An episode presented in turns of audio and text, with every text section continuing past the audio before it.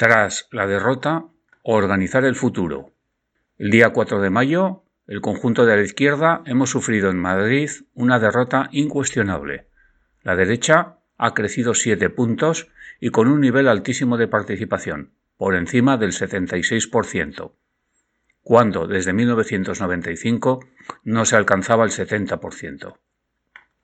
Llega la hora de los análisis, y lo último que debemos hacer la izquierda transformadora es engañarnos a nosotros mismos.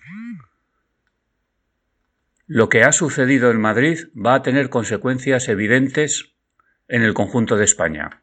Podemos engañarnos haciendo referencias a la especificidad del ecosistema madrileño, pero el resultado coloca al Partido Popular en un escenario en el que, fagocitando al electorado de Ciudadanos, verá un aumento en escaños muy superior a los 10 actuales de Ciudadanos. Por cierto, con una ley electoral injusta que el Partido Socialista se niega a cambiar. Ha ganado la derecha al mismo tiempo que la ultraderecha crece, poco, pero crece, y hemos perdido ante una candidata descarnadamente ultraliberal, que no solamente practica el neoliberalismo, sino que lo defiende abiertamente. Y ello en un contexto en el que la izquierda participamos en un gobierno por primera vez desde 1977. Lo fiábamos casi todo a lograr un aumento de participación, pero la participación ha crecido de forma importante, pero con un evidente sesgo de clase. En distritos como Salamanca, Retiro, Chamartín, Fuencarral, Majadahonda, Boadilla, Pozuelo, la participación ha sido entre un 81 y 85%. Salvo en Rivas Vacia Madrid con un 82%, Puente Vallecas y Usera han votado un 66 y 67, Carabanchel un 69, el resto del sur de Madrid ha rondado el 70-73%.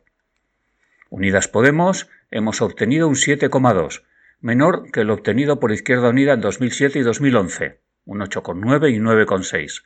Todo ello tras la desaparición en Galicia y malos resultados en Euskadi, Navarra, etc. Esto es lo que hay, y sobre lo que tenemos que comenzar a reconstruir la izquierda, sin tirarnos los trastos a la cabeza, pero sin temer a la confrontación de ideas. Debemos comenzar a reconstruir un proyecto político y una nueva organización y nuevos liderazgos. La retirada de Pablo Iglesias, que abandona la política con dignidad, ha devenido necesaria pero no suficiente. Debemos ser muy exigentes con los nuevos liderazgos, porque los poderes mediáticos estarán ya preparando la operación de acoso y derribo contra ellas. Operación de acoso y derribo que ha tenido un evidente éxito en el caso de Pablo Iglesias, bien que con la ayuda inestimable de importantes errores suyos. Pero sobre todo debemos comenzar a construir organización. Sin arrumbar ni mucho menos a las organizaciones ya existentes, debemos superar la actual situación de Unidas Podemos, que debe dejar de ser una mera maquinaria electoral. Es hora de que la militancia de Izquierda Unida, de Podemos y de quien se quiera unir seamos capaces de mirarnos a la cara, superar el pasado y construir una organización.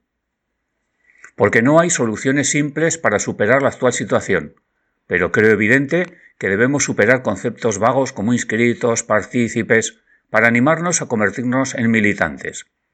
Y eso porque una de las tareas a las que debemos dedicarnos con paciencia y con tenacidad es a reconstruir un tejido social y organizativo en nuestros barrios y pueblos. Solo desde ahí podremos hacer frente a esa lluvia fina que ha ido calando y que ha conseguido que nos derroten también en el terreno de las ideas.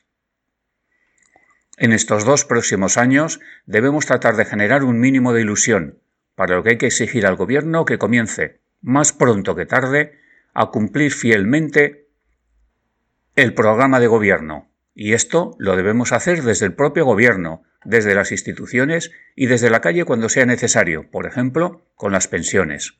Seguro que desde sectores del PSOE en el gobierno utilizan esta derrota para descafeinar lo mejor del programa del gobierno de coalición. A los Escribá y Calviño ni agua. Y combatir al fascismo. Vox ha pasado de un 1,2 en 2015 a un 9,1. Ha subido poco pero de forma sostenida en los distritos y pueblos donde gana la izquierda obteniendo en estos distritos por encima del 7%. Debemos ser enérgicos y contundentes, pero inteligentes. Desde hace tiempo hemos colaborado en una cierta banalización del fascismo al utilizar la palabra fascista sin ningún rigor, sirviendo de insulto fácil. Combatir al fascismo no es solo declararse antifascista. Se combate al fascismo en el terreno de las ideas y también desde la calle, pero no debemos confundir la movilización con las algaradas, que nos han apartado de sectores populares. Algaradas protagonizadas, en parte, por grupos que pasan de las organizaciones de izquierda y que jamás nos votan.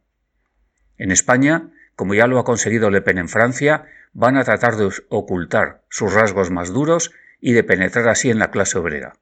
Los sindicatos, por cierto, ¿dónde han estado estos días? Tienen una enorme responsabilidad. Debemos ser capaces de presentar un proyecto de país, un proyecto de profundización democrática, una república federal, un proyecto que se distinga con claridad de los proyectos nacionalistas, aunque seguiremos trabajando con quienes de ellos se reclaman de la izquierda. Sirvan estas líneas de forma apresurada como aportación a un debate que debemos comenzar ya. Javier de Miguel Sáenz, profesor de Historia, jubilado.